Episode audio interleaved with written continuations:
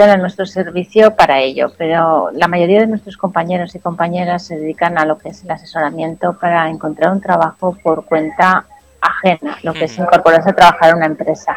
El proyecto Impulsa lo que hace es informar, asesorar, formar, acompañar a todas aquellas personas emprendedoras que tienen una idea empresarial y quieren llevarla a cabo.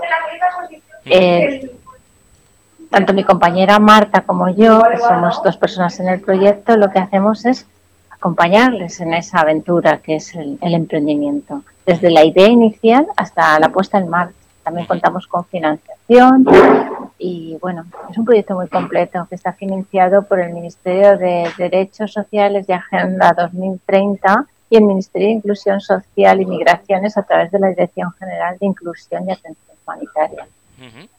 Y cuéntanos, ¿qué, ¿qué tipo de personas pueden acceder a este proyecto? Pues eh, a este proyecto fundamentalmente las personas para acudir al proyecto tienen que tener permiso de, trabajo y residencia, o sea, tienen que, tienen que ser capaces de trabajar legalmente en España. Y son personas pues que tienen una inquietud emprendedora, tienen una idea empresarial y bueno, necesitan de asesoramiento para poner en marcha su, su idea, su empresa. Entonces, eh, para que la gente se, se, haga una pequeña idea, eh, llega una persona a vosotros y os dice, mira, eh, tengo esto en mente, pero no tengo muy claro cómo poder hacerlo o qué pasos tengo que seguir. Eh, y vosotros sois los encargados de guiarla para conseguir el resultado. Sí, somos las, tanto Marta como yo, lo que hacemos es, em, empezamos nuestro proceso con una con una entrevista individual en que un poco vemos eh, las capacidades emprendedoras, el perfil emprendedor que tiene esa persona y en función de ella ya establecemos un itinerario personalizado para ella eh, comenzamos eh, con un curso de formación que le llamamos Semana de Emprendimiento, en la que en esa semana, pues bueno, vemos el modelo de negocio que plantean, desde su propuesta de valor, tenemos un día de fiscalidad, otro día de marketing, otro día de financiación y otro día eh, ya terminamos con el plan de empresa. En ese plan de empresa lo que hacemos es estudiar la viabilidad del proyecto y ver si ese proyecto es rentable o no es rentable y una vez eh, hemos tenido, pues bueno, seguimos con el itinerario bien formativo, si la, idea ya está muy evolucionada, pues ya todo el proceso de lo que es la puesta en marcha de la empresa.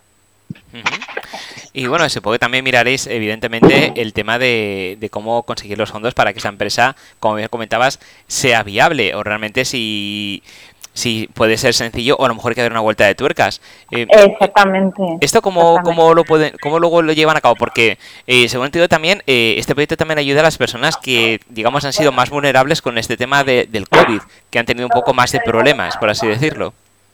Eh, sí, bueno, es un proyecto abierto a, a toda persona que tiene un perfil emprendedor. Sí que es verdad que durante esta, este, esta época que hemos sufrido con la COVID-19, eh, no es que nuestro servicio de asesoramiento se haya visto disminuido, al contrario, ha aumentado porque hay muchas personas que se han quedado desempleadas y que, bueno, han visto que una opción de incorporarse de nuevo al mercado de trabajo es a través de autoemplearse, crear su propia empresa y, bueno, ser autónomos.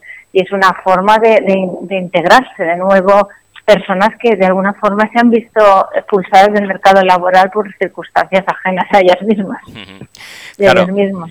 Claro, y bueno, como bien comentas, es eh, un poco pues eh, personas que se han visto obligadas por situaciones diversas, como, como hemos visto, a cerrar a lo mejor su negocio de toda la vida o, tener que, que auto autoemprenderse, autogestionarse y autoemplearse.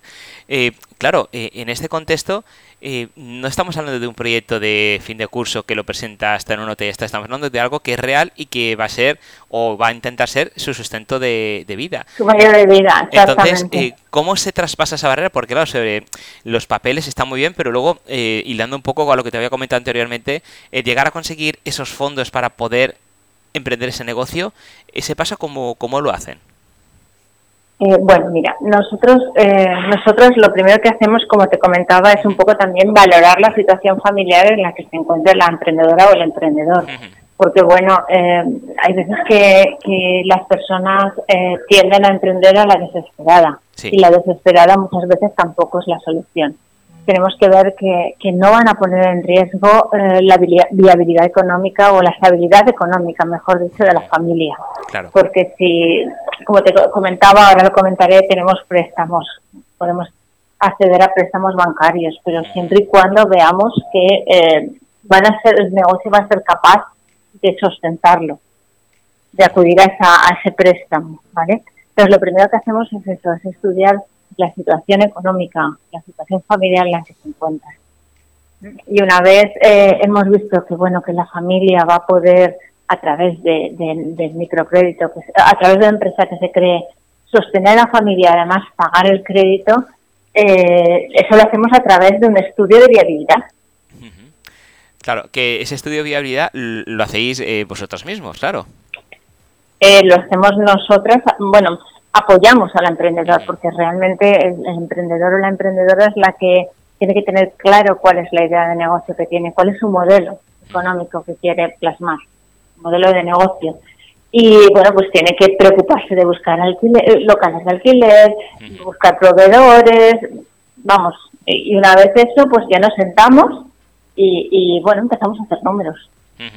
¿Qué vas a vender? ¿Cómo lo vas a vender? ¿Qué precio lo vas a tener? Eh, ¿Qué costes tiene? ¿Qué costes fijos vas a tener? ¿Cuánto tienes que vender? Claro.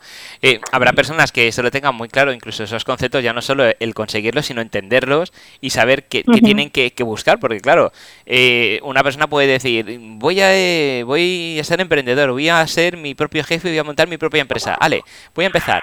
Y claro, a lo mejor cuando le empiezas a decir, vale, pero eh, los costes, eh, por cuánto lo vas a vender, has visto valor del mercado, pero esto es rentable, no es rentable, y si pasa esto, cuántos proveedores vas a tener. claro, a lo mejor empieza ya a una serie de caminos que él, él no sabía, o ella directamente él pensaba, vale, voy a emprender, ya tengo la empresa y trabajo. No, no. Antes de todo esto tienes que hacer todos estos pasos sobre papel para ver si realmente puedes hacerlo o no. Entonces, habrá personas que lo tengan claro y, y, digan, sí, sí, claro, te lo preparo, y otros que te miren con cara de pez y digan, eh, ¿qué me estás diciendo? Eh, nosotros vamos a estar con ellas y con ellos constantemente, o sea, vamos a ser, los vamos a llevar de la mano, o sea, no se van a sentir perdidos en ningún momento, porque les vamos a acompañar y les vamos a guiar. También te tengo que decir que mm, entre un 10 y un 15% de las personas que atendemos eh, llegan a poner en marcha su empresa.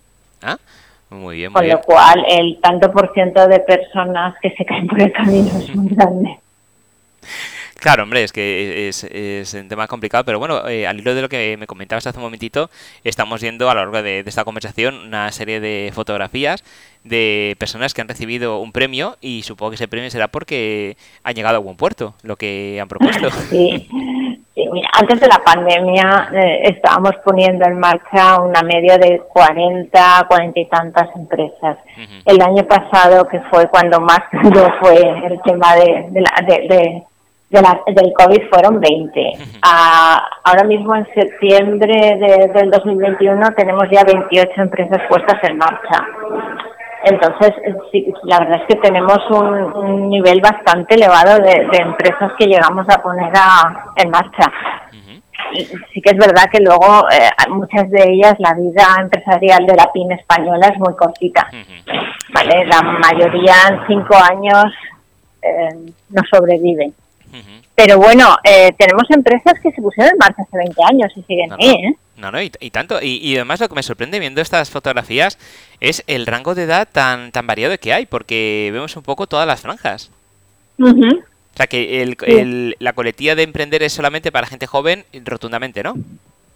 No, no, no. Es como te comentaba. bueno, hay personas que, que han tenido una experiencia empresarial, o sea, perdón, una experiencia profesional a lo largo de su vida y bueno, pues han, ido desarrollando ideas que, que llegado un momento pues quieren ponerlas en marcha. Me, estás hablando de las fotografías de los premios de emprendedores del año pasado. Sí, sí, exacto. Pues eh, una de las personas que, que, salen en esas fotografías, pues como tú decías, es una persona, bueno, ya de una edad madura. y bueno, pues esta persona tenía una trayectoria profesional importante y llegado un momento de su vida dijo, no quiero vivir en Madrid, vivía en Madrid, me quiero trasladar al campo. Mm, y entonces modificó totalmente su estilo de vida. Y fue a través del emprendimiento, pues me quiero vivir, ir al campo y dedicarme pues a producir, eh, eh, mm, ella hace cosmética natural. Ah, muy Y voy a sacar una línea de cosmética natural. Pero lo quiero hacer en el campo y quiero eh, promover y ayudar al desarrollo de la mujer eh, rural. Y entonces hace talleres, mm, enseña a hacer jabones y también proporciona de alguna forma también un modo de vida a otras mujeres. Pues me parece una gran iniciativa, primero porque ayudáis a gente a conseguir, eh, digamos, su objetivo. Eh, emprendimiento, que eso es muy importante, y luego además esas empresas que se formen, pues el día de mañana eh, a lo mejor necesitan también trabajadores que trabajen en esa empresa formada, con lo cual estáis fomentando también el empleo eh, por, por muchas partes, con lo cual me parece estupendo. Sí, bueno, hay empresas, fíjate, hay una empresa que, una, una pareja que empezó a hacer sushi a domicilio eh, en febrero y ahora mismo tiene tres repartidores. Caray. O sea que en plena pandemia un, negocio de hostelería eh, que son dos trabajando y además han contratado tres personas. No, no, pues nada más, eh, eh, lo hemos visto porque precisamente con esto de la pandemia muchos negocios se han tenido que, reconvertir y muchos restaurantes, muchos negocios de hostelería que en su momento no se habían planteado nunca hacer el, el llevar a casa, el delivery, y, y ahora se han transformado totalmente y estamos hablando desde restaurantes de estrella Michelin, como por ejemplo Quique da Costa, que monta una experiencia que pone hasta la música que tienes que escuchar, vamos, eh, eso, ya... Pero, pero vamos... Una experiencia gastronómica. Totalmente. Y, luego otros restaurantes que, que, a lo mejor no se habían planteado y han dicho, bueno, pues si no me dejan abrir, no puedo abrir el salón, no puede venir la gente, pero yo sí que puedo cocinar, pues oye, ¿por qué no lo vamos a hacer? Entonces, mm, me, parece una idea estupenda. Y a lo que comentabas y refiriéndose a los premios de la edición pasada, eh, cuéntanos un poco qué, qué categorías o cómo se podían optar estos premios, qué se valoraba exactamente. Pues mira, eh, eh, bueno, tenemos la nueva convocatoria para este año que prácticamente es igual, ¿vale? Son 17.500 euros en ayuda, ¿vale? En cuatro categorías, divididos en cuatro categorías. Hay una categoría que es de em, empresas recién creadas, todas aquellas empresas que iniciaron después del 1 de enero del 2020. Empresa consolidación empresarial, que son todas aquellas que se pusieron antes eh, en marcha antes del 1 de enero del 2020. Después, eh, empresas lideradas por mujeres. Y después hay un premio, hay un, nuevo premio que ha surgido este año que es empresas eh, internacionales, o sea, que, están en otros países.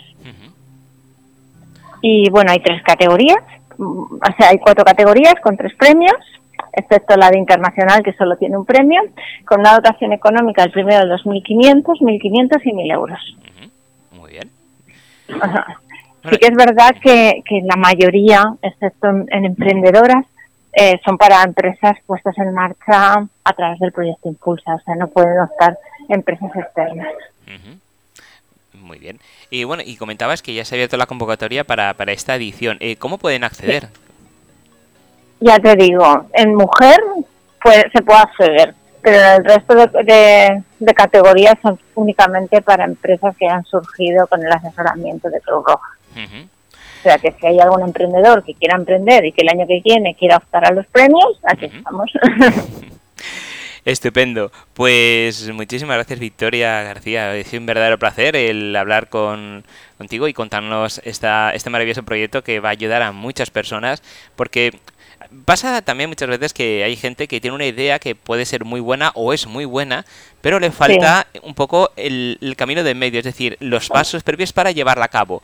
Entonces, eh, si no hay nadie, como es vuestro caso, que le asesore, que le ayude y que le enseñe qué puertas tiene que abrir o qué pasos tiene que dar, pues a lo mejor eh, se ofusca, se cansa y dice, es que esto es muy complicado, yo ya no estoy para esto, va, déjalo estar. Y a lo mejor estamos perdiendo una empresa que nos puede resolver sino hoy, a lo mejor el día de mañana, una gran necesidad y por culpa de esa falta de, de apoyo, de ayuda, no la vamos a tener.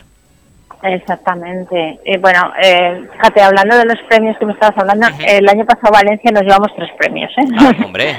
el primero y el segundo de mujer y el primero de, de iniciación de, de nueva empresa. Eh, también contamos con microcréditos. Tenemos una colaboración con una entidad financiera que sin avales nos puede apoyar financieramente a, poner en marcha esas empresas. Estupendo, pues vamos, me parece que, lo tenéis todo muy, muy, muy, muy redondito, todo muy hilado para que sea un éxito y no pueda ser de otra manera. Así que, de nuevo, agradecer por, por este proyecto que tenéis tan necesario. Y, yo creo que vais a ayudar a mucha gente, porque precisamente eh, yo creo que la falta de, empujón muchas veces te, te, hace el dejar las cosas a mitad. Y si ese empujón se lo dais y ayudáis a que, a que sigan para adelante, pues yo creo que pueden salir cosas muy buenas. Sí, hay, hay empresas muy chulas. ¿eh? Bueno, pues muy bonitas. Te, remito a hablar más adelante cuando se haga esta edición y me cuentes a ver si Valencia ha hecho pleno y nos lo llevamos a ver si esta vez mm, conseguimos también por lo menos tres, si no son más. Sí, sí, tres, tres como poco. Luego ya... Tres como poco. luego ya subiremos, pero al menos tres. Vamos a poner ese listo. Perfecto, pues muchísimas gracias y de nuevo gracias por atender nuestra llamada y como bien sabéis tenéis a Radio a vuestra disposición, así que para lo que necesitéis, aquí estamos. Gracias por darnos la oportunidad. De nada, un saludo, hasta luego, buenas tardes. Hasta luego, adiós.